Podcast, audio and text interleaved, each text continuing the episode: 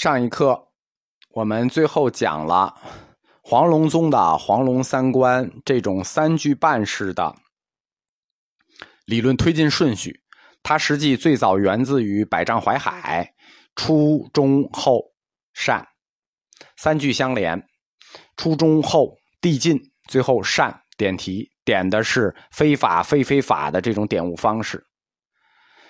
这种方式它是有来源的，它来源于天台宗的三位一体理论，是从大乘中观的那本《中论》三世纪中转换过来的，就是立的天台宗这个假中空三谛圆融说。通过这种方式，初发善心，中破善，后使明这个顺序，最后点出非法非非法。黄龙三观就是按照。这个顺序来的，从相依缘起点诸法平等，最后明大成的诸法性空，就是非法非非法。黄龙三观的理论根源就是这个。黄龙慧南，他是属于临济派的，但是临济宗传禅，我们知道一玄功开始都传了一根棒子啊，临济棒当头棒喝，属于粗暴传法流，就是临济宗典型的粗暴传法流。但是到黄龙会南，怎么就改说理了呢？改黄龙山三观，改文明传法了？这可能跟黄龙会南的法系来源有关。黄龙会南他来到临济宗之前是云门宗四世。我们在前面的课里讲过云门宗的传法禅观，云门三剑，一剑破三关。云门宗的禅观叫做涵盖乾坤，截断众流，随波逐浪。这是什么？云门天子剑一剑破三关，所以林继宗黄龙派的这个黄龙三关，实际上是林继宗借鉴了云门宗的这个一剑破三关的形式而来。因为黄龙慧南他自己原来在云门宗学的就是这一剑破三关，涵盖乾坤，截断众流，随波逐浪，他就把这个形式借鉴过来了，改造成了林继宗的黄龙三关，而且。可能因为临济宗最早我们说是在北方传法，哎，中国北方嘛，人都比较粗笨，不打不领悟。但是到了南方传法，湖南、江西，对吧？湖南人脾气很暴，你打他脾气，徒弟万一还手怎么办？所以就改造成了云门宗的这种说理形式。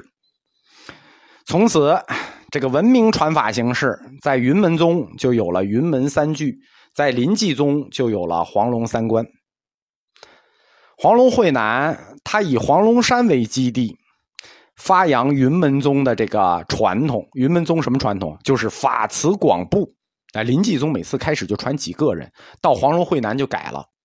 云门宗人家一传就八十多人，临济宗传几个人。黄龙会南就借鉴了云门宗这种法慈广布的传统，建立起来了庞大的僧团。有记录的黄龙会南的四法弟子就是八十三人。势力之大，曾经一度左右中国南方禅林。真正把黄龙宗势力壮大起来的，就是黄龙会南座下三大弟子，在禅宗史上都很有名：会堂祖心、东林常总、宝峰克文。黄龙会南的弟子啊，他的特点都是跟官僚士大夫阶层很密切。我们说的这三位座下弟子，三大弟子。祖新、常总和克文，他们都跟高级官僚关系很密切。这是林继宗自分阳善昭以后发展出来的一个特点，就是要积极争取政治势力作为自己的外护。黄龙会南座下的三大弟子，第一个大弟子会堂祖新，他是接了黄龙山主持，就是接了会南这个总基地，广东人。会堂祖新很有意思，他实际不是黄龙会南的弟子。当年煽动黄龙会南离开云门宗的是云峰文月，哎，然后说你离开，我就拜你为师。云峰文月，然后呢，这个会堂祖新是云峰文月的弟子。估计这个云峰文月怕这个黄龙会南跑跑从云门宗跑的不瓷实，那我来不算，我把弟子也带来，就等于师徒俩一辈了。黄龙会南主持黄伯山期间呢。云峰文月就说：“会堂祖新，你赶紧去黄柏山盯住他，就投学黄龙会南，生怕他跑了。”会堂祖新就一直跟随黄龙会南，后来继任黄龙山主持十二年，四法弟子四十七人。他就跟当时潭州刺史啊、江西转运使啊、关文殿学士啊这些地方官员的政治关系就很通达。因为政治关系通达，他就在关键的一次这个佛教内部推荐里头取胜了，就是庐山东林寺的主持，他推荐自己的师弟常总出任了庐山东林寺的主持，这样就把临济宗黄龙派从江西、从湖南开始向江西覆盖了。他在潭州嘛，就开始向江西覆盖了。主持了庐山东林寺，那就主持了天下名寺了。在会堂祖新之前，就祖新会会堂祖新之前呢，禅僧他们的名号都是山，以当地的地名为道号，这是唐朝以来的惯例，对吧？什么庐山慧远呀、黄渤西运啊，前面都是山。但自会堂祖新以后，改了，因为山没有那么多，对吧？庐山慧远，大家都在庐山，好几百人，你都叫庐山什么吗？你比如说一个石双山这么小，石双庆主、石双楚元，不拉不拉的，你山不够用啊。所以自会堂祖新开始，佛教这个高僧们就以堂号、烟号为自己的道号。会堂祖新实际是祖新堂，为各派禅僧所效仿，成为一时风尚。就后来就不一定非要叫什么山、什么山、什么寺，就是前面是山或者寺了，也可以是自己的堂和斋。黄龙会南的第二大弟子，就是我们说庐接管庐山东林寺的东林常总。庐山最早呢，它本身就是黄龙会南的地盘他曾经主持过庐山归宗寺，但是归宗寺和东林寺那个等级就不一样了，对吧？常总福建人，他在归宗寺时期就追随会南，所以他对庐山是很熟的。因为会堂祖新。跟江西转运使、关门殿学士这些政治官员关系很好，所以就在争夺东林寺主持这一战中取胜了，推荐了自己的师弟常总主持庐山东林寺。那等于临济派就把最重要的寺把持之一就把持住了。庐山慧远大师当年入寂前啊，曾经有一个预言。说七百年后，肉身菩萨将主持东林律居为禅，就是说当时东林寺还叫律居，守戒律的律居。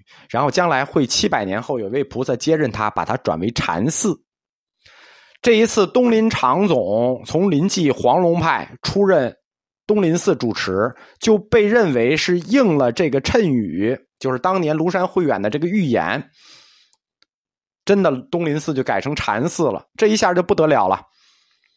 所以东林常总在江西当时被称为马祖再来，马祖道一再来了。宋哲宗元佑三年赐号赵觉禅师。常总非常会经营，因为他们这个师兄弟跟政治关系都很好，跟政商关系都很好。他把东林寺经营的规模之大，前所未有，极大的扩展了东林寺。据说啊。四煞如城市，金碧照烟云；夜睹如天宫坠地。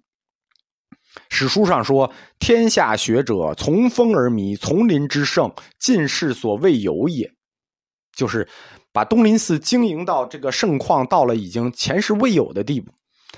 常总身边常随侍徒众七百余人，四法六十余人。黄龙宗宗风极盛于庐山。黄龙会南。真正这个、这个、这个给他长脸的是他的那个小弟子，叫宝峰克文。宝峰克文是河南人，号真静，少年出家，从学教门，后来弃教从禅，投入了黄龙门下。黄龙会南的这个小弟子宝峰克文，他们师兄弟都跟。官员关系好，但是这个宝丰克文他关系好的官僚层次特别的高，他跟王安石、张商英这一些做过宰相的高级官僚过从甚密，密到什么程度呢？密到王安石把自己在南京的家宅都捐了，就捐给他，捐给这个真敬克文说：“你做寺吧，这就是金陵报宁寺。”当时他的师兄东林长总在江西名声已经很大了，那宝丰克文就到了这个江苏了啊。他的师兄在江西名声很大，他的大师兄在湖南名声很大。东林长总当时已经叫马祖再来了，毛马祖道一再来，那这个名声还能更大吗？还能更牛吗？还能更牛。宝丰克文在江苏的影响力更大，大到什么地步？大到民信其化，家家会其相，就是活着就给供起来了。宋神宗给他赐号。叫真敬大师，所以宝丰课文也叫真敬课文。宝丰课文已经被当活佛活着被供起来了，这比马祖道一再来还厉害。这样，这师兄弟三人就是黄龙宗三人，在地图上就把湖南、江西、江苏三省全给抓住了。宝丰课文它的优势是什么呢？会说，能说，会说，而且还说的巧，说的好。其实这是不容易的。因为他少年的时候出身教门，精通儒家，这种能说会说的，一般都得精通儒家，所以他经常融会儒家的经典来解释佛家的公案，以善于说法著称于世。自古高僧有四类：会说不会写，会写不会说，不会说也不会写，会写又会说。对吧？不会说不会写，怎么会是高僧呢？哎，那个严严守戒律啊，不会说不会写人怎么就不能做高僧？对吧？但是这第四种会写又会说的高僧是极其罕见的。真敬课文老师他就属于这第四种，他四法弟子三十余人。你想啊，老师又会说又会写，那教出来的必定是好学生。所以黄龙宗的第二代弟子，就是黄龙宗第三代弟子上是算第二代。好学生全部出于真敬课文门下，呃，祖堂慧心和东林长总的弟子都不行。真敬课文为佛教史贡献了他最重要的一个弟子，在佛学史研究中不得不提的清凉慧宏，在整个佛教的宋代史研究里头，有两个人极其重要。一个是大僧正赞宁，一个是清凉慧宏。因为如果研究宋朝的禅宗史、佛教史，有一本书是跨不过去的，就是《林间录》。